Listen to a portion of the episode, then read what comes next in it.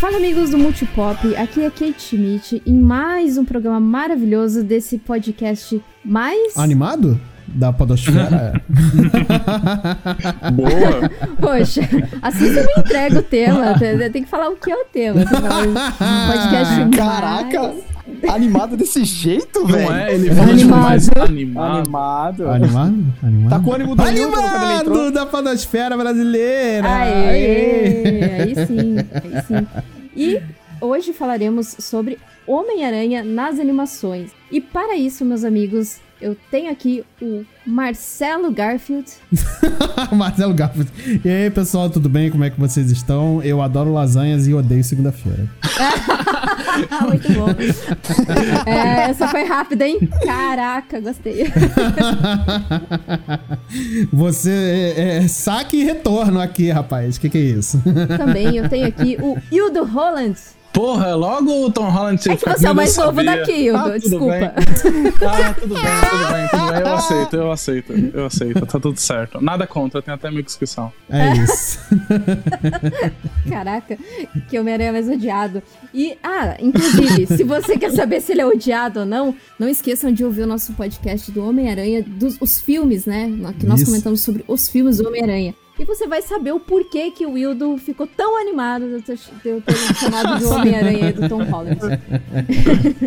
e à minha esquerda, e sempre aqui à minha esquerda, está o Marcel Maguire. Eu fico muito feliz da Kate sempre saber o meu lugar na mesa, sempre à esquerda. E, cara, agora eu fiquei bolado. Eu amo Tom Maguire, mas eu, eu sou o Tom Maguire porque eu sou mais velho? Eu não sou mais velho. O que, que é isso? O que tá acontecendo aqui? É, Nossa, vai ter uma crise identitária real agora, né? Não é? Ah, inclusive, Ai, Hildo, ai, ai. você não reclama, tá? Porque o, o seu Homem-Aranha tem a Mary Jane mais bonita. Ok, É, ok. aí, ó, Eu- pronto. A Zendaya, a Zendaya fez tudo valer a pena, é isso que importa. Pronto, pronto. Aí, tá vendo? Isso que eu dizer. É isso aí. E bom, e como vocês sabem, aqui ouvinte é Kate Schmidt. A Kate Schmidt pode ser a Gwen, né? Que eu gosto bastante da personagem da Gwen. Ou a Mary Jane dos jogos do Homem-Aranha, que inclusive nós também temos um cast dos jogos do Homem-Aranha. Olha, olha. não percam, Caraca, ouçam lá. gancho. Vocês saberão qual que é a minha Mary Jane favorita. É dos jogos. isso. É, Qual será, né? Qual será? Ficou Hum, muito no ar, assim, meu Deus. Nossa, nem sei, coisa. hein? Puxa vida. Que misterioso. E antes de mais nada, amigos, eu vou chamar aqui a nossa vinheta. Get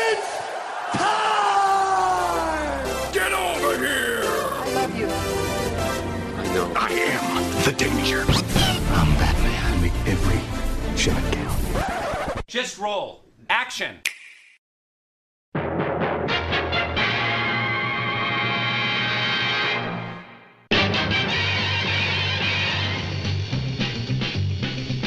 Spider-Man, Spider-Man, does whatever a spider can. Homem-Aranha, então, teve a sua primeira animação ali em meados de 1967. Acho que ninguém aqui era nascido, né? Marcelo, talvez. Ah, ah, ah, ah, ah, que engraçado você. Zé Graça. Bom, é, eu queria saber aqui Não da, estranhe da- se, você, se o editor cortar o resto das falas do Marcel até o final do cast. De repente o Marcelo ficou mudo o resto do cast. Ô, ô, ô, gente, eu tô sendo temático. Homem-Aranha é um herói piadista?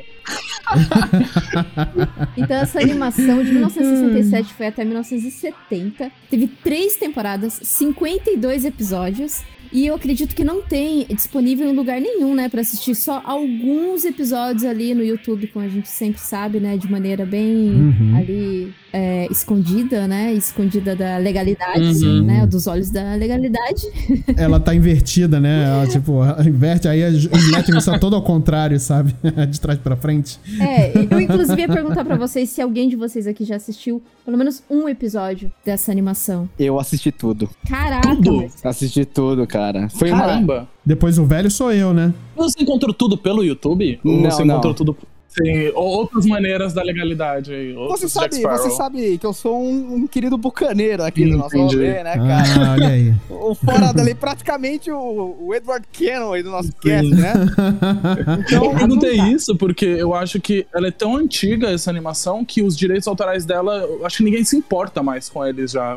É tô falando. Não, pelo contrário, na verdade, a gente dificilmente encontra em streaming porque eles estão num limbo de direito autoral, sabe? Hum. Eu acho que que, se eu não me engano, foi produzido por um, por um estúdio que foi comprado por outro, e aí, tipo, a Sony, no meio do caminho, brigou pelos direitos, principalmente na época do lançamento dos filmes, né, da animação da década de 90. Sim. Se eu não me engano, foi produzido, mano, eu não lembro, acho que era alguma coisa relacionada até a Hanna-Barbera, então teve estúdios divergentes aí que tem a posse dos direitos desse, dessa animação e tá num limbo muito estranho pra se conseguir lançar hoje em dia de uma forma mais tranquila, né? Nossa. Eu assisti os episódios legendados, porque eu não achei a dublagem clássica, Uhum. mas é, a primeira vez que eu fui atrás dessa animação, na verdade, eu assisti em RMVB, em meados dos anos Meu 2000, Deus do céu. sabe? Porque eu, eu sou muito fã de Ramones, eu sou muito fã de Homem-Aranha, Uhum. e tem um clipe do Ramones chamado Spider-Man que eles pegam cenas dessa animação pra compor ah, o, seu, o seu vídeo musical. E, cara, aí eu fiquei maluco com aquilo e tal. E assim, é tosco, o roteiro é, é cachorro, sabe?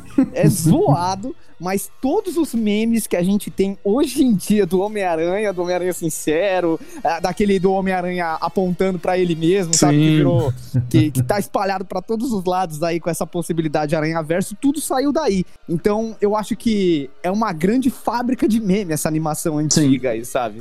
Não, e fora que a música de abertura é a melhor música de abertura do, do Homem-Aranha ever, assim. Não, não a, tem. a abertura tradicional do qual nós conhecemos nascemos, nasceu lá, né? Inclusive, É, ela, a- ela é até reutilizada no próprio MCU nos dias de hoje. É, aquela que a gente conhece do Homem-Aranha só bate, no, só, só apanha no cabate, veio, veio de lá, né? O Sim, rolê é inclusive essa música, ela apareceu em todos os filmes, se Sim. vocês Hum. não lembram. Não, é verdade, é verdade. E depois, é, em 81, eu, eu- eu não sei se ele tem, não te- teve ligação direta com a- essa primeira animação de 67, que foi até meados ali de, de 70, né? Aí veio esse de Uhum. 81, eu não sei se é uma continuação, se tem alguma ligação, não sei se vocês sabem responder isso. Mas teve poucos episódios, Uhum. é, e alguns deles, é, o, o pessoal até reclamava que a escrita da- do conteúdo dos episódios, que eu acredito que é a mesma coisa que o Marcel já, já tinha dito do de 67, era um roteiro um pouquinho escrachado, Cachorro. meio. É, cachorro, au au. Era. É, bem-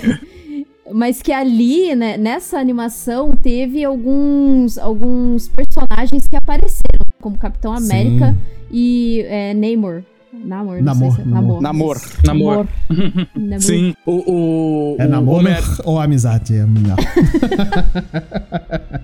Eu acho super incrível que o- essa animação do, de 81, né? O Homem-Aranha e seus amigos, ela é. ela- já era uma parada que con- continha crossovers dentro de si, né? Então, hoje em dia, que é uma verdade. parada que a gente fala tanto assim, né? Meu Deus do céu, os crossovers da Marvel, o MCU e tal. E já era uma parada que lá em 81 se fazia, né? Inclusive, o, o Homem-Aranha e seus amigos, ele tinha. a- o- ele- além do Homem-Aranha, né? Ele tinha os seus amigos, o Homem de Gelo, e uma personagem original que era a Estrela alguma coisa, eu não, não- não lembro agora. Deixa eu. É Estrela Flamejante, mas depois ela foi rebatizada como Flama, que é como ela aparecia nos quadrinhos. Olha, não, não, não sabia que ela chegou a aparecer nos quadrinhos depois, viu? Apareceu, inclusive, na famigerada série Carnificina Total, que é terrível, mas ela foi introduzida como uma mutante e ela aparecia eventualmente nas histórias do Homem-Aranha. E ela, ela chegou a ser incorporada nos quadrinhos mesmo. Que legal. Eu acho muito legal quando isso acontece, né? A gente tem o famoso caso da Arlequina, né? Que acho que deve ser o caso mais famoso, que nasceu no- na animação e depois partiu para os quadrinhos e, sei lá, um dos personagens mais famosos hoje em dia. Na verdade, isso é uma coisa até bem comum, cara. A Kryptonita e o próprio Jimmy Olsen, eles nasceram nas histórias de rádio do Superman. E depois eles foram migrando para as histórias em quadrinhos. E hoje são coisas tão icônicas que a gente até esquece desse detalhe. Uhum. Uhum. Eu acho isso maravilhoso. Eu, quando vi esse, esse desenho pela primeira vez, a desenho não, né? A, a animação pela primeira vez, é, eu confundia essa a Flamban com a- aquela inumana que é a esposa do, do Raio Negro, A Medusa. a Medusa. Eu confundia ela, cara. Mas eu era moleque também, né? Então, assim. Ah, era pra mim, quando eu era criança, todo, todo herói de capinha vivia é tudo aí na, na mesma coisa. Tudo a mesma sabe? coisa. É, Olha, tava, as- tava tudo ali, sabe? As primeiras vezes que eu assisti essa animação, eu achava que a Flama era a Mary Jane, porque quando ela foi redublada em meados da década de 90 e tal, eles pegaram a mesma dubladora da Mary Jane pra dar vida a essa personagem aqui no Brasil. E aí, obviamente, ficou confuso, né? Porque passava o Homem-Aranha da década de 90, que o Peter e a Mary Jane tinham a mesma voz e tal, e aí a Mary Jane, a a Flama no Homem-Aranha e seus incríveis amigos e tinha a voz da Mary Jane também. Daí você fica, cacete, é ruiva, tem a mesma voz, mas será que é? Será que é outro nome? Será que é? E fora que essa animação, ela é bizarríssima, velho, porque, tipo, tem uma central de controle na casa do Peter, que é pobre, né? A gente sabe muito bem. E, e aí, tipo, a Tia May, ela saía fora, eles apertavam um botão, a sala virava, tipo, uma central de controle com um computador, Era a sala de justiça. É, exatamente. E eu ficava perguntando, mas quem diabos fez essa parada aí? Porque o Peter é um de grana, velho. Como é que eles conseguiram montar essa parada? Tony Stark, só pode. Convenhamos que o Peter praticava a famigerada, e eu gosto muito dessa expressão, ciência de guerrilha. Então, é totalmente possível, não? Caraca. Mano, assista esse seriado. Aquilo não é ciência de guerrilha. Eles tiraram. não é mesmo? Você falou disso, eu lembrei que eles zoam exatamente sobre isso num- numa animação derivada do, do Dexter. Vocês lembram dessa animação? Que tinham um. Eles, eles zoavam bastante coisa sobre a Marvel. Puta, eu não vim preparado pra, pra falar dela agora. Disque M para macaco? Eu não é, é- é do mesmo rolê, mas não é do Disque M para Macaco. Eles tinham uma animação só deles. Era do Major Glória. Isso, isso, isso, isso Sim. mesmo. Ah, eu tô ligado. Nossa. Eles fizeram. Eles fizeram um. Eles, eles tinham esse mesmo rolê de zoar. Tipo, eles tinham um botão que apertava e a sala inteira Sim. virava uma sala super tecnológica. É verdade, e eles é viviam falando isso. Tipo, a gente não tem grana, como que isso acontece, sabe? Tipo, é bem essa parada que o Marcelo falou. Nossa, é verdade. E eu acho que a animação mais, é, pelo menos conhecida pra mim, é essa do Spider-Man é, de 94, é, na qual o Stan Lee trabalhou na animação como produtor executivo, revisor e consultor das histórias. Só, só uma errata, ele também trabalhou como personagem dessa animação. Nossa Nossa, senhora, é é verdade. verdade. Mas é, é a voz dele original em inglês, né? Eu não É, a voz dele. Sim, Mano, sim, é, sim. ele- Eles, que- o pessoal fala de Deadpool quebrando a, a quarta parede. O Homem-Aranha veio ao nosso mundo e trocou uma ideia com o Stan Lee. Sim. Cara, Quem diria, né? Universo da loucura aí, ó. O Doutor É, Estranho. exato. Agora acha que tá abrindo o universo? Tá nada, já tava perto faz tempo. Ah, mas tem uma coisa interessante nessa série aí em relação ao filme novo que vai sair. Porque, assim, o conceito do multiverso, do jeito que a gente conhece hoje, foi meio que calcado pelo Dan Slott, que é o roteirista que escreveu o Aranha-Verso nos quadrinhos. Só que ele já tinha feito algo parecido no Shattered Dimensions. A gente até comentou no nosso cast de games do Homem-Aranha. Clica aqui na, na, na descrição que a gente vai deixar link, eu espero. E mas o conceito de você ter tipo uma equipe de Homens-Aranha de várias realidades diferentes foi aparecer a primeira vez nessa animação aqui, nem nos quadrinhos É isso tinha sido feito ainda. É um episódio pós-Guerra Secreta em que a Madame Teia junta um esquadrão de Homens-Aranha eu desse impedir uma versão do Peter que foi possuída pelo Carnificina. Então, É o mais perto de Aranha Verso que a gente viu há anos atrás não surgiu nem dos quadrinhos, surgiu daqui. Sim. Uhum. Não, é- é- eu lembro desse episódio. A série era maravilhosa, cara. Eu adorava esse seriado. Eu, eu, eu, eu lembro com muito carinho de alguns arcos, assim, que é, é- dessa série. É, acho que o primeiro grande arco pra mim que eu lembro é o arco do Venom. é, quando ele aparece pela primeira vez, cara, que é, é um. São, acho que é uma série de acho que de cinco episódios. Dirigindo o do- caminhão. Sim, e, e, cara, o, o, o Brock, é, ele era bizarramente grande nesse desenho, cara, mas eles fizeram uma parada muito absurda. E, cara, mas o arco do Venom foi muito maneiro, porque o, o Peter, acho que ele chegou a quebrar o braço e tudo mais, ele perdeu a máscara. É, foi, um- foi uma parada bizarra, assim, que aconteceu. E eu lembro também do arco do Morbius e do Aranha, o Aranha-Homem, cara. Aranha Que Homem. o Peter. É, que ele ganha o. Que ele ganha os, os braços extras, cara. É bizarro. É, e depois ele vira uma aranha de verdade, Ele né? vira uma aranha gigante de verdade. E aí o Morbius e o Blade, se eu não me engano, é que ajudam ele pra a, a voltar ao normal, cara. Sim. Nossa, esse arco é muito fantástico. Eu lembro, com, assim, eu lembro claramente. Eu tinha VHS dessa, dessa série. Meu Deus. Entregou VHS. agora, hein? Agora entregou. Ah lá, lá, de 64, né não? Exatamente, foi o que eu disse. Vai é, cortar a né, voz mas- todo mundo? Vai ser só Marcelo agora no cast? Sim, Vai ser Marcelo Cash. Aí, Marcelo- bem-vindo ao Marcelo Cash. Marcelo Verso agora? É isso que vai ser o nome do cast? É isso. Ó, já tem uma cópia minha andando por aí.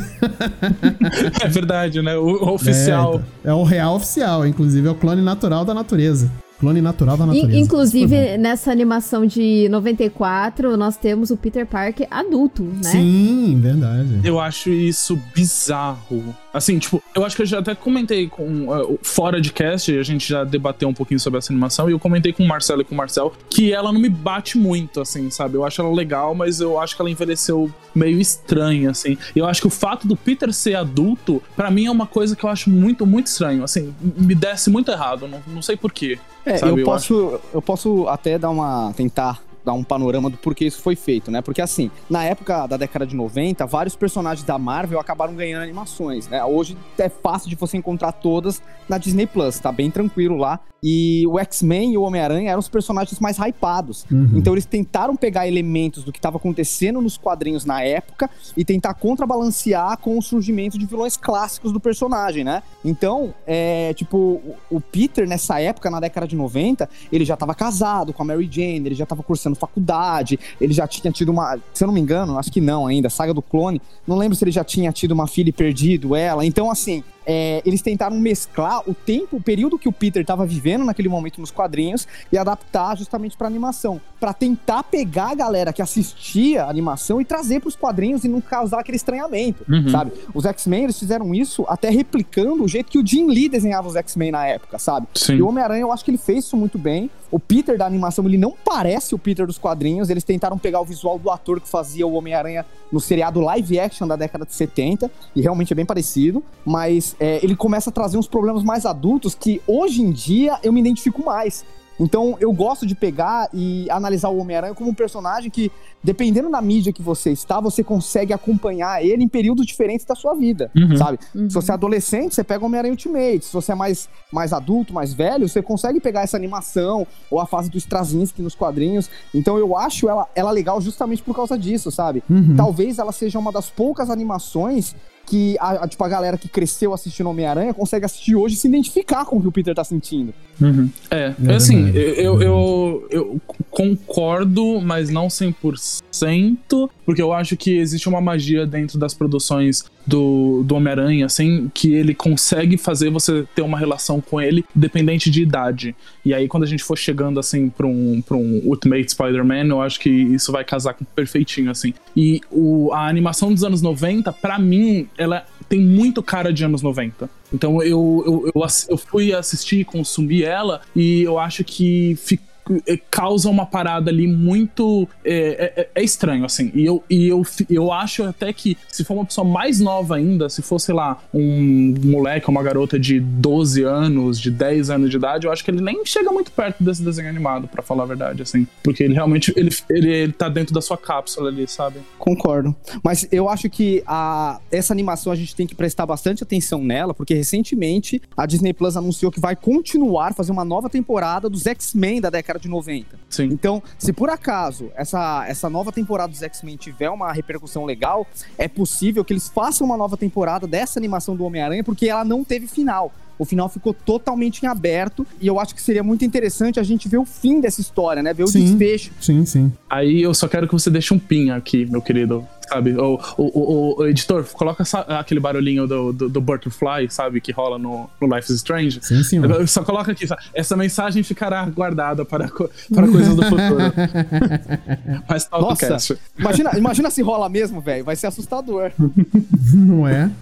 É, o medo é, é- é- real. essa série que a gente tá falando. É, o medo é real. Inclusive, essa série que a gente tá falando, pra quem quiser assistir, ver se, se é isso tudo mesmo, tá na Disney Plus, tá? Então É. tá de fácil acesso aí. Pois é. Não precisa de meios bucaneiros pra ver.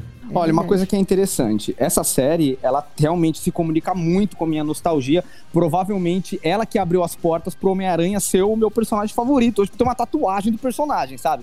Mas eu hoje não vejo ela como a minha animação favorita. Eu acho que foi feita outra que eu acho melhor do que essa, que a gente já vai falar sobre isso e tal. Mas eu acho que ela tem o seu valor. Sim. Ainda ela é muito bem feita, ela consegue refletir muito bem o momento que ela foi produzida, adaptar muito bem as sagas do personagem, principalmente aquelas que estavam próximas à criação dele, por exemplo, do Venom, do Doente Macabro, é, do, da Aranha Humana. Uhum. É, o- ele traz muito crossover, sabe? É, aparece Homem de Ferro, Capitão América, Quarteto Os, Fantástico. os próprios X-Men, os próprios É, os X-Men. X-Men. Inclusive, esse personagem.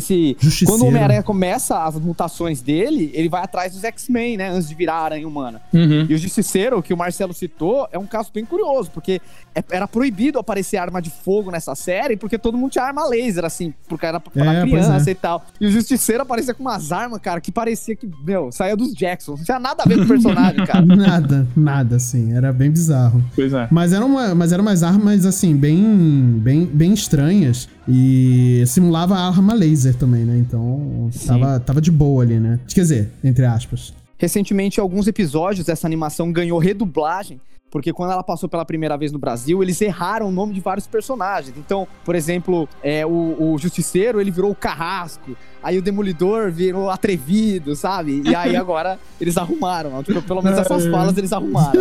Brasil anos É. 90. É isso.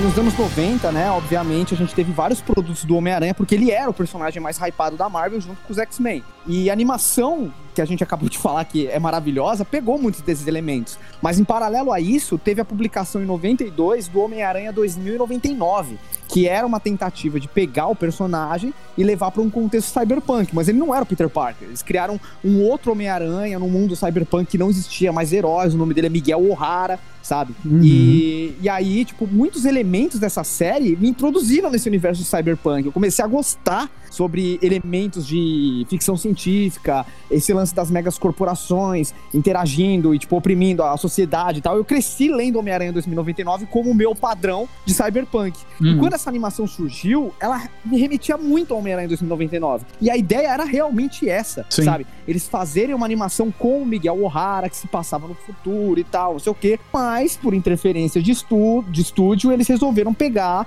e manter o Peter Parker e criar uma puta história mirabolante que não tinha pé nem cabeça. Tentaram trazer alguns conceitos do Homem-Aranha 2099, misturando com umas paradas de auto-revolucionária que não tinha nada a ver, sabe? E no final virou essa concha de retalhos que eu acho terrível, sabe?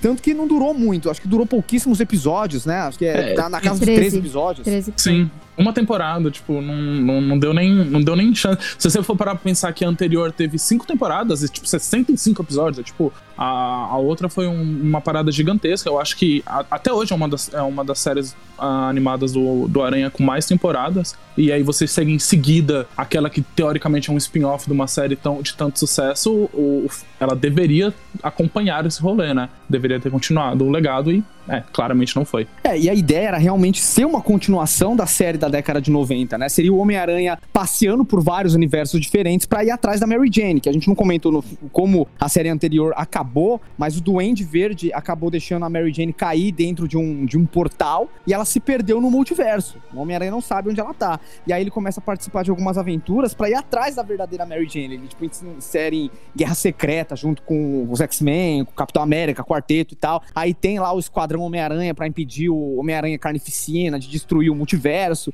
E daí no final a série acaba com a Madame Teia falando pro Peter que eles vão atrás da verdadeira Mary Jane. Uhum. Isso depois de encontrar o Stan Lee aqui no, no- no nosso mundo. E a ideia do Sem Limites era isso, né? Tipo, ir atrás da Mary Jane.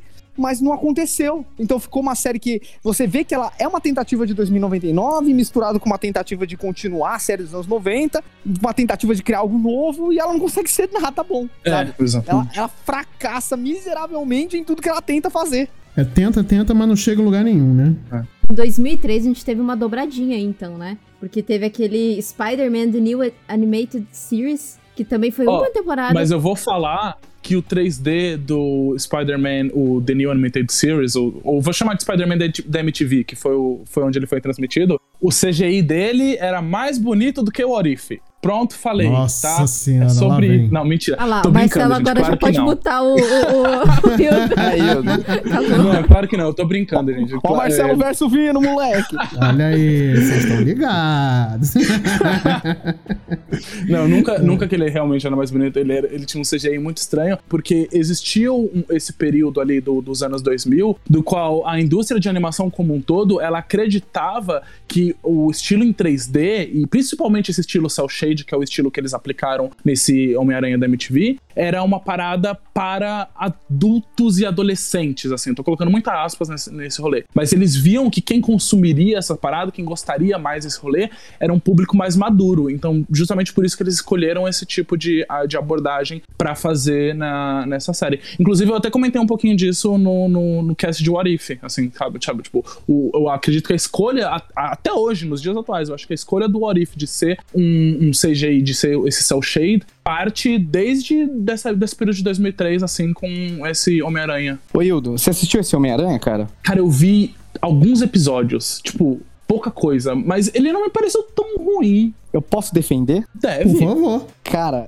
é estranho eu falar isso, porque é tipo, é uma animação muito ao concurso que ela é ruim, mas eu não acho ela tão ruim assim, não. Eu acho que ela acerta em muitos pontos, ela falha miseravelmente em muitos, mas eu acho que ela é muito superior, por exemplo, a Homem-Aranha São Sem Limites anterior. Eu acho que ela tenta realmente pegar o conceito do Homem-Aranha e dar uma atualizada, não fazer uma animação essencialmente para crianças ou para pré-adolescentes, mas vender o personagem para alguém que já tá na faculdade uhum. e inserir problemas de faculdade em relação àquele personagem. Eu acho que a animação ela peca também por interferência de produção. Por exemplo, a gente não tem personagens icônicos, tipo a Tia May e o J. Jonah Jameson, porque a MTV não queria velhos na animação. Caraca. sabe? Ela queria que, tipo, fosse totalmente identificável com adolescentes e velhos poderiam causar uma sensação, tipo, de repulsa em adolescentes. É, então, senhora. é, tipo, ridículo isso, mas é. a, as coisas que eu acho interessante. Primeiro, que ele, ele meio que tenta se passar no mesmo universo do Tobey Maguire. É, você consegue ver como se fosse uma continuação do primeiro filme, tanto que tá o Peter morando com o Harry, ele é, tendo aquela relação com a Mary Jane e tal, aquele meio que triângulo amoroso. Aparece uma nova personagem meio que pra capturar o coração do Peter, sabe? Eu acho isso bem legal, esses dramas de faculdade. Eu não acho a animação tão feia assim pra época que foi feito, comparando com Beast Wars, por exemplo, é maravilhoso, sabe? E... Não, eu acho que até hoje ela não é tão feia assim, não. Assim, não. Claro, ela tem uma movimentação muito esquisita, mas. Uhum. Ah, se tem ele, tem. Então tem qualidade. Então, tipo, você vê que o Peter, o Homem-Aranha, ele é muito expressivo, ele consegue é, transmitir muito sentimento através da voz dele, mesmo sem uma animação limitada ou o próprio Homem-Aranha de máscara, sabe? Uhum. O ator que escolheram para fazer ele é muito bom. E tem uma questão que um dos principais vilões dessa série é o Rei do Crime. Só que o Rei do Crime é, é negro e é, du, e é dublado pelo Michael Ken Durkin, eu acho que é esse o nome dele. Michael que fazia. Durkin. Ah, é... sim. Que é o, que, o cara que fez o Rei do Crime no filme do Demolidor do Ben Affleck. Uhum. Então meio que dava tá aquela... Tá vendo como tem qualidade esse filme também? Mano, dava aquela, aquela mano, dava aquela piscadela pros fãs, meio que deixando entender que o Homem-Aranha do Tobey Maguire se passava no mesmo universo que o Demolidor do Ben Affleck, sabe? Inclusive, era uma vontade que eles tinham na época, não era? Tipo, ali nos bastidores, assim, sabe? Eu acho que todo mundo sentia um pouco. Porque eu acho que essa questão do crossover, a gente comentou aqui no, nesse mesmo cast, lá na, na, segunda animação do, do Aranha já tinha crossover. Eu acho que ela é tão intrínseca dos quadrinhos que a todo momento você queria ver meio que isso acontecendo, no, até mesmo nos filmes, né? Cara, a, a edição número 1 um do Homem-Aranha, ele já encontra o Quarteto Fantástico, sabe? Sim. Ele estreia Amazing Fantasy XV e na edição 1 é ele pedindo pro quarteto para entrar. Então, a Marvel, ela foi construída em cima de um universo e não em cima de um personagem, sabe? Uhum. E, e, e, cara, isso era uma vontade no cinema. Tanto que um dos uns assistentes de produção no filme do Homem-Aranha, do Tobey Maguire, queria pegar e colocar o Hugh Jackman lá numa aparição rápida. Isso quase aconteceu. Sabe? Olha só. E detalhe que esse assistente de produção chamava Kevin Feige. Uhum. Mas é o mesmo? Sim. É o mesmo. É, o, é, é ele? Cara. É ele? É ele mesmo. Olha só, hein? Quem diria? Essa ideia de construir um universo compartilhado no cinema tá na mente do Kevin Feige desde lá do Homem-Aranha do, do Sam Raimi, cara. Caramba, cara, olha aí. Ah, se tivesse. Já imagina se tivesse acontecido o crossover. Ben Affleck e, e Tobey Maguire ali, cara. cara. Nossa senhora, a, a, gente tá muito na linha do tempo errado, né? Olha o Doutor Estranho estragando aí tudo, moleque. Não, o, o, o, presidente que a gente tá, a situação que a gente, a gente está na linha do tempo errado. Existe uma linha não, do tempo. A gente teve pandemia. Ben Demolidor. Bagunçou é, é, toda isso, tá a nossa cronologia de vida mesmo, né? O, o, o que vai ser bom mesmo vai ser o Ben Affleck voltar pro papel do Demolidor tiver outro filme. E aí, não, aí, aí, o mundo tá. Aí o mundo tá, tá bonito, tá perfeito de novo. O Marcelo, isso não vai ser bom, não, velho. Enquanto ele não volta, nós tivemos um gap de 2003 até 2008 com o espetacular Homem-Aranha. Sim. pelo- Pelo canal da, da CW, né? Que é da Warner. Eu não sabia disso. O que é bizarro isso. É por causa que os direitos autorais eram da Sony. Que história é essa, Hildo? Bem, eu quero só dizer que, felizmente, eu tive a oportunidade de contribuir com a pauta aqui que a gente tá usando nesse cast. E talvez, assim, eu tenha colocado em caixa alta que esse é o melhor Peter Parker já feito na história de todos os Homens-Aranhas. E se vocês quiserem brigar comigo, sintam-se à vontade, porque eu amo o espetacular Homem-Aranha. Tipo, de verdade. Eu acho que, tipo, é uma das melhores produções já feitas de, de super-heróis como um todo. E eu acho que ele consegue trazer o espírito do Homem-Aranha da melhor forma possível, assim, sabe? O, o que eu acredito desse personagem do Homem-Aranha como um super-herói é que ele é um super-herói que ele tá muito atrelado a ter uma rede de apoio muito forte junto a ele. E quando eu falo rede de apoio, tipo, eu não tô nem falando, tipo, sei lá, Tony Stark. o, o- o Tony Stark, exatamente. Ou, tipo, sei lá, o Batman com a Bat-família, que ele é meio que a parada do qual ele gera a, a- quem ter, né? A, a ter a sua rede. Sim. O, o Homem-Aranha, ele se faz necessário muito dos seus familiares, dos familiares do Peter e da cidade como um todo, sabe? Tipo. o- é- é, alguém falou isso no cast de, de filmes falando que o Homem-Aranha é o herói do povo e ele é exatamente isso, sabe? Ele faz, ele contribui com aqueles não esperando algo em retorno e sempre a- aqueles retribuem ele de alguma forma auxiliando ele. E eu acho que isso é exemplificado de uma forma assim, me desculpe o trocadilho, mas espetacular dentro do espetacular Homem-Aranha, sabe?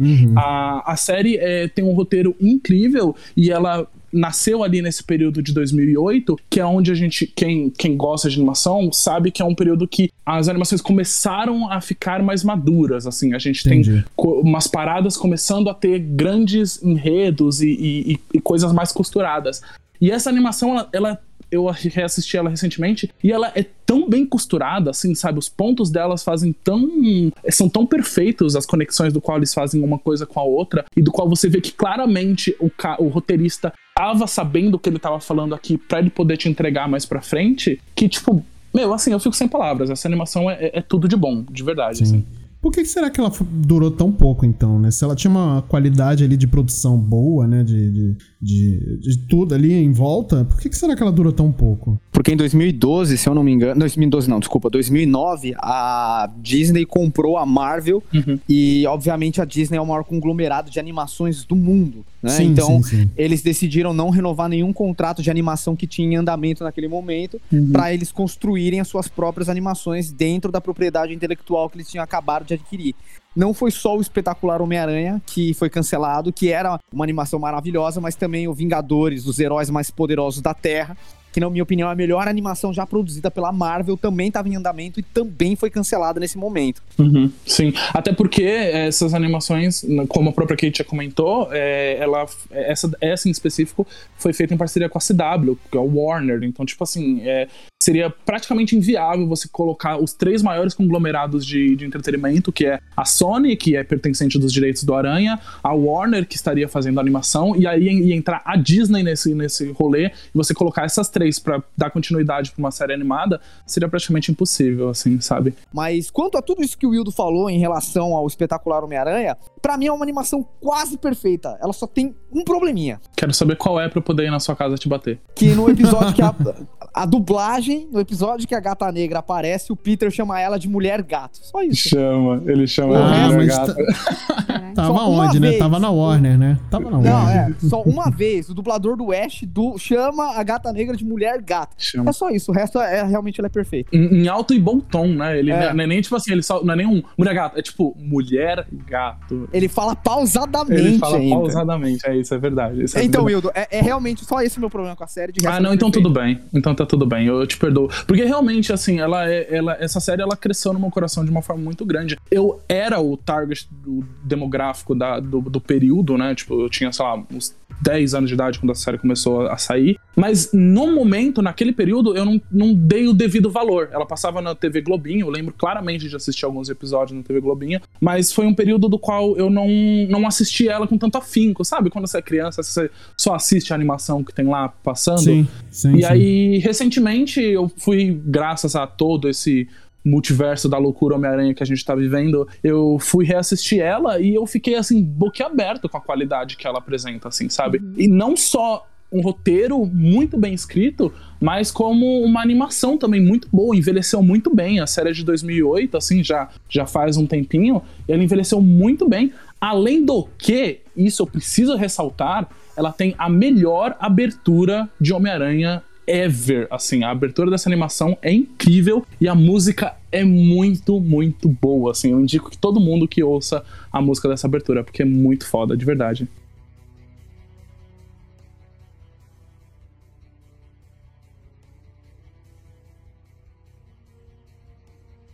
Putz, que foda. que maneiro. Eu fazer uma versão meio punk rock, cara. A gente abriu o rolê, tipo, com essa música do espetacular Spider-Man aí, com uma versão meio punk rock, um pouco mais rápida, sabe? Caralho, Nossa, que, foda. maneiro, que maneiro. E assim, eu lembro que essa série, eu já era mais velho quando ela estreou, né? Aham. Só que eu fiquei tão hypado porque eu baixava quando estreava nos Estados Unidos pra assistir aqui, porque não tinha previsão dela ser lançada no Brasil. Uhum. Então eu realmente assisti ela inteira, legendada, sabe? E quando saiu no Brasil, eles lançaram a primeira temporada num box que eu comprei no Anime Friends há muitos anos Caraca. atrás. Nossa senhora. Cara, tempos que não voltam mais. Comprar filmes e DVDs e episódios em eventos de anime, né? Caraca. Exa- Mano, e é oficial, ela é original. Eu tenho até hoje porque eu gosto realmente dessa série. Eu acho que ela é a melhor encarnação do Homem-Aranha. E eu acho que é, nunca vi uma história do personagem sintetizar tão bem tudo aquilo que foi feito na década de 60 e misturar com o universo Ultimate e funcionar, tipo, perfeitamente. Porque é Aham. o Peter da década de 60. Ele tem a aparência, lembra do Peter Ultimate, é, ele trabalha no Clarim, todos os personagens icônicos estão lá, é, mas muitas coisas, por exemplo, algumas atitudes da Tia May Ultimate, dela pegar e afrontar o J. Jonah Jameson, de trocar ideia com a Beth, tipo, acontece, mas, cara, em essência, é o Homem-Aranha da década de 60. Uhum. Ele se engraçando com a Beth, que é uma mulher um pouco mais velha, aparecendo a Gwen primeiro, sabe? Aquele final que, tipo, o céu aparece, é, que aparece a cidade de Nova York, tipo, com, e o céu fica vermelho com o símbolo do Homem-Aranha. Aquilo é muito Steve Ditko, cara. É Nossa. muito, muito Homem-Aranha É da década de bom. 60. Eu, eu acho impressionante como eles conseguiram pegar todo o conceito que realmente tá datado e adaptar pra uma nova geração de uma Uhum. forma tão orgânica. Uhum. É de longe, assim, é o o Peter preocupado com a Tia May, preocupado com a Gwen, preocupado com a Mary Jane, o jeito que eles introduzem os personagens. É, mano, tem homenagem às capas do Homem-Aranha. Você vê as capas Sim. icônicas, viram cenas dentro dessa animação. Uhum. Eu não tenho o que falar, velho. De longe, ela é a mais perfeita. E se eu pudesse pegar e escolher, ah, vai, a gente, você pode escolher uma temporada de alguma animação pra acontecer de novo, assim, pra, pra ter uma continuidade. Por mais que eu ame o Homem-Aranha da década de 90, eu queria ver o espetacular Homem-Aranha sendo continuado, mas Pois eu sei é. que é impossível atualmente, né? Uhum. É, é, essa, essa sim era a que eu queria, é, que foi o que eu comentei mais lá pra cima, que eu queria uma continuação, assim, até porque o final dela é um final em- bem aberto e a- quando ela foi interrompida, a produção dela já já tava visando a terceira temporada e já tava visando um filme animado que fosse costurando tudo ao mesmo tempo. E eu acho que, nossa, isso que o Marcel falou pra mim é perfeito, assim, sobre o como a série traz um Peter Parker, por causa que eu acho que no final das contas, essa é a coisa mais essencial dentro da animação. O Peter, assim, porque por mais que você queira, o, o Homem-Aranha bonitinho de Colan lá, ele, ele tá lá e, e tem os poderzinhos e tudo, mas a forma do qual você acompanha ele vivendo a vida dele como Peter Parker, com os problemas que ele tem, Uhum. é essencial, assim, sabe? E existe um episódio dentro da série que é um daqueles velhos dilemas, assim. O Peter recebe uma grana, a tia May tá precisando pagar conta, e aí no início do episódio o Peter não, não quer, não sabe muito bem se ele vai entregar essa grana pra tia May ou não, ou se ele vai fazer o que ele quer fazer porque ele quer ser um adolescente. E eu acho que dentro de poucos 20 minutos a série consegue te entregar toda a densidade necessária da, das dificuldades da vida, assim, da vida adulta, sabe? Do Sim, tipo, sim, sim. você abrir mão um pouco mão da sua liberdade pra poder gerar o bem-estar nos outros. E é o que eu tava comentando sobre o que é o Homem-Aranha pra mim. É você gerar um bem-estar nos outros sem querer desejar algo em troca e no final das contas os outros lhe dando em troca e te ajudando de alguma forma, sabe? Tipo, eu acho isso muito foda. Cara, foi perfeito o que você falou em relação a você se identificar com o Peter, porque tem momentos que você não tá tão preocupado assim com a ação. Eu passaria um episódio inteiro só vendo o Peter se relacionando com as pessoas ao redor dele, Sim. sem aparecer o Homem-Aranha tranquilamente, sabe? Porque eles transformaram o Peter num personagem interessante, mas o fato da animação ser tão simples faz as cenas de ação também ficarem incríveis. Sim, porque são lindas. são fluídas pra caramba, cara, Nossa, justamente pela muito. simplicidade. Nossa, demais. E o que eles conseguem fazer com a, a forma do qual eles desenham os prédios, assim, os prédios eles, eles têm aquela forma meio é, re- arredondada. Sabe quando você olha alguma coisa pra cima e aquela coisa é tão alta que ela começa a ficar meio torta, assim? Sim. Eles fazem isso na animação e. Puta, é tão lindo, assim, sabe? Gente, eu queria ficar passando aqui mais uma hora só comentando sobre essa animação. tipo, de verdade, porque eu acho ela, ela muito foda. Inclusive, ela, atualmente, ela está no ar, ela tá passando no SBT, no Bom Dia e Companhia. Olha aí. E quem falou isso foi meu irmão mais novo. Eu fiquei tão feliz quando ele me Olha falou só, isso. assim, que sabe? legal. É, legal. então, eu, eu fico feliz que eu, eu espero muito que várias crianças estejam recebendo o Homem-Aranha é, a porta de entrada através desse desenho animado. Porque ele com certeza foi muito importante pra mim e, e hoje em dia ele continua sendo muito importante pra mim, assim, como um todo. Uhum. Excelente. Eu só sei que eu tô tendo uma aula aqui de animação do Homem-Aranha. Eu assisti, Ah, é? eu gostei bastante desses que vocês falaram de maneira bem apaixonada, achei bem Uhum. legal também. E depois é, nós tivemos um Homem-Aranha com três temporadas e 57 episódios. Teoricamente, esse Homem-Aranha, ele é mais. Ele é inspirado exatamente no, no que o Tom Holland faz, no que a Sony e a Marvel estão fazendo atualmente. Inspirado, porque assim, eu assisti o desenho animado e eu não acho que ele nem, nem sequer parece muito com o que o Tom Holland faz, não, assim, sabe? É estranho. Nem tchum, né? Nem tchum. Esse desenho é muito estranho. Eu acho ele muito fraco. Ele tem uns conceitos muito errados. Assim, ele tem uma parada que é um Dr. Octopus de 19 anos. Que é Hum, bizarro, assim, sabe? Tipo, é muito estranho. O, o Dr. Octopus, ele é um moleque de 19 anos que ele continua sendo professor do, do Peter, mas ele tem 19 anos e é, é, exata, é exatamente isso que a Kate fez agora. é bizarro, assim. Eu não sou contra você fazer adaptações e modificações de personagens, eu acho que você deve fazer isso, mas o que eles fazem com, com essa série é muito estranha. A série tem uma tara por robôs gigantes que eu não consigo entender. Ah, se Assim, tem robô gigante, eu gosto. Nossa, ela tem, mas ela tem uma tara, assim, sabe? Ela, ela começa a enfiar robô gigante em tudo quanto é lugar. E, e, tipo, tem umas coisas que não fazem muito sentido. Eles colocam, tipo, sei lá, o, o Peter pra lutar contra o robô gigante, e o robô gigante veio do nada. E você fica, tipo assim, por que, que esse cara, esse cara tá com um robô, assim, sabe? Eu, eu não sei. Eu acho essa série bem estranha, assim, de verdade. Eu não sei nem se é boa ou ruim, eu acho ela estranha mesmo. Eu honestamente nunca assisti. Olha, na boa, eu acho que o Miles e a Gwen são os pontos fracos da série, e não por eles estarem presentes, mas pelo jeito que eles são trabalhados. Porque assim, se tem uma coisa que eu não gosto que as pessoas façam, é atribuir inteligência, sabe, genialidade, unicamente à ciência. Sabe? Parece que você realmente só é uma pessoa inteligente se você é bom em exatas. A pessoa que escreve muito bem, a pessoa que faz artes incríveis, a pessoa que toca muito bem, sabe? Que, que tem é, uma habilidade única com instrumentos, nada disso é considerado uma pessoa genial. A pessoa tem que ser unicamente boa em ciências exatas, isso me incomoda, porque é uma forma velada do governo manter as pessoas ignorantes, sabe? De, de você atribuir inteligência unicamente às ciências exatas, que é uma ciência que você não questiona uma realidade política. Sabe? Então é muito fácil você só atribuir inteligência a isso. E essa série, ela meio que faz isso por debaixo dos panos, sabe? Porque assim, o Miles e a Gwen, elas são tipo, eles são versões diferentes do Peter, porque todos eles estão numa escola pra gênios e todos eles só são muito bons em ciência e tal, tipo, eles só são versões diferentes do Peter.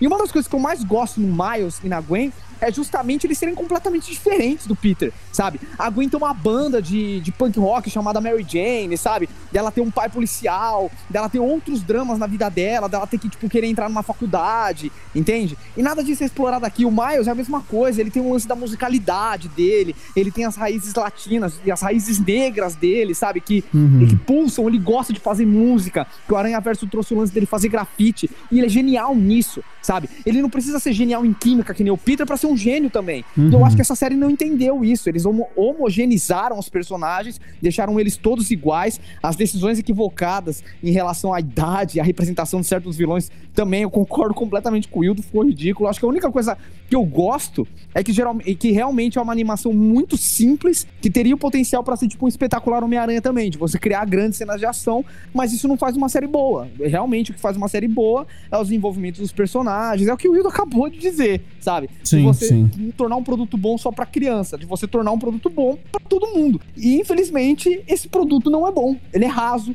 ele é ele é bobo, sabe? Ele não desenvolve os personagens e principalmente ele é preguiçoso em lidar com o universo do Homem-Aranha. Porque Uhum. hoje, depois da animação da década de 90, do espetacular, a gente tem um- literalmente um universo Aranha, coisa que a gente não tinha lá atrás. E, e eu não me conformo que as animações mais recentes não conseguem trabalhar esse universo de uma maneira tão profunda e tão ampla do jeito que era feito com muito menos material há 20 Sim. anos atrás, sabe? Sim, sim, sim. Não, e além do mais, a gente passou por modificações estruturais muito grandes dentro do que é considerado uma animação, né? A gente teve Hora de Aventura, Steven Universe, Avatar, sabe? Tipo, paradas que elevaram a coisa a, uma, de a um, a um lugar muito grande, assim. Hoje em dia, é comum você assistir um- uma animação do qual a história dela seja desenvolvida de uma forma serializada, sabe? Como, para você ver ela como um todo. E o, o espetacular Homem-Aranha já estava fazendo isso lá em 2008. Hoje em dia, então, é exatamente o momento para você fazer isso, porque o seu público tá esperando isso como default, assim, sabe? A, a, a questão do- das animações dos anos 80 e 90, ela era muito aquela coisinha que você via o desenho animado de manhã e ele era separado, e não necessariamente você ia ver ele no dia seguinte. Então, as histórias eram muito fechadas. Hoje em dia, o conceito é outro. Hoje em dia, Sim, o conceito sim, de, sim. de universo expandido tá aí, né? E aí é como o Marcel falou. Fica um pouco triste você não poder ver isso sendo aproveitado a 100%, assim, na, na sua maior potência possível. Uhum. Às vezes eu tenho a impressão que eles estão realmente deixando o público do Homem-Aranha cada vez mais jovem. Tanto que uma das animações mais recentes é uma totalmente pra criança, sabe? Tipo, criança assim, na pré-escola, que chama Homem-Aranha e seus amigos espetaculares, que é a mesma estrutura dessa animação que a gente tá falando agora, só que realmente ela assume a, alcunha de animação mais pra criança mesmo e vai nessa linha. Mas eu acho uma pena, porque agora que a gente tem um universo de possibilidades, a gente só tem conteúdo raso. É, eu não tenho tanto problema com, com essa nova animação, que inclusive é, é- é realmente nova, né? Ela tá saindo alguns episódios ainda, enquanto a gente tá gravando esse cast, né? Não sei quando o ouvinte tá ouvindo essa parada. É, porque eu acho extremamente justo você apresentar uma parada pra.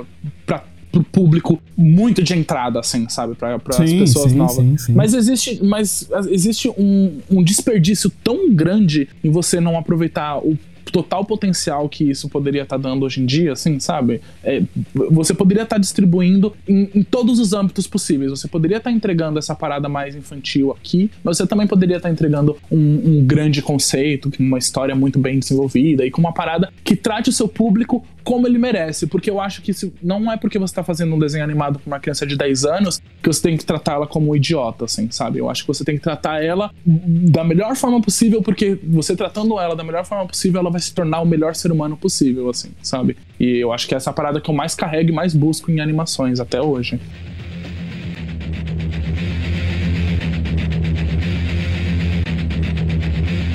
Antes da gente chegar nos finalmente aqui desse cast, eu queria trazer aqui para o nosso público que em breve foi, vai sair uma nova animação do Homem-Aranha. Perto da gravação desse cast, né, a Disney Plus ela anunciou que vai sair uma animação chamada Spider-Man Freshman Years, que vai contar a origem do nosso querido Tom Holland do MCU, só que em forma de animação. O que eu acho justo, que provavelmente eles vão fazer isso, porque o contrato do Tom Holland com a Marvel e a Sony vai terminar e é muito mais fácil você aprofundar um pouco mais nas origens desse personagem de uma forma animada. Então, É, eu exatamente. realmente espero que seja uma boa animação. Vai ser legal ver os primeiros passos do, do Tom Holland como Homem-Aranha. Provavelmente vai responder algumas questões que ficaram no ar aí, por exemplo, cadê Diabos do Tio Ben?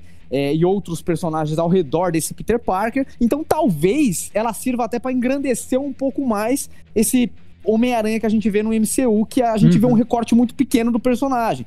A gente vê numa animação desenvolvendo mais o Peter Parker, talvez a gente tenha um apego maior a ele. Vamos ver aí, eu espero que dê tudo certo. E eu preciso dizer que, assim, a gente só tem até então, até a gravação desse cast, um frame, assim, do, do, do Peter, assim, do, do, desenho do Peter mesmo. E eu preciso dizer que tá bonito, hein? Eu, eu gostei, é bem estilizado, presta bastante homenagem à parada do, de, um, uns anos 60 ali. Gosto do que eu tô vendo e espero que eles realmente vão fundo nessa parada, porque Homem-Aranha tem esse potencial e ah, não, não tenho medo, assim, não queria que fosse uma parada meio what if, queria que fosse uma parada bem surtada, bem diferente, bem pra frente, assim. Inclusive, espero que, que dê certo, porque Homem-Aranha eu gosto bastante e quando sair eu pretendo também acompanhar.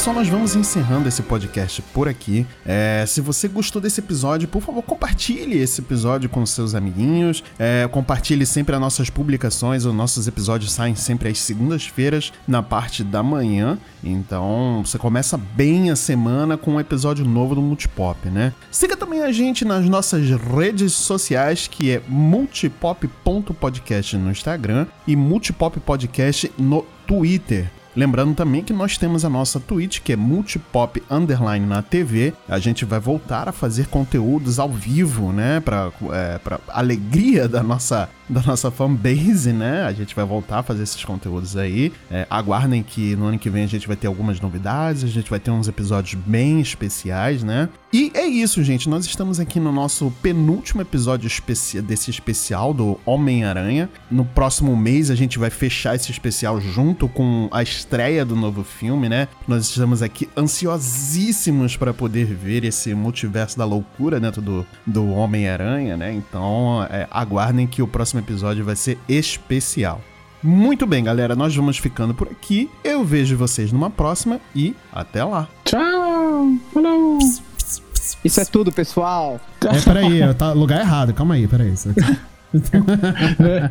o Porcarinha solta essa no Aranha Verso, então tá valendo. Olha aí, mas faz sentido. Sabe o que é o assustador? O dublador do, do Gaguinho é o Manolo Ray, que é o mesmo dublador do Tom Maguire. Sim, sim, Olha é muito só, legal hein? isso. Olha, easter egg, easter eggs.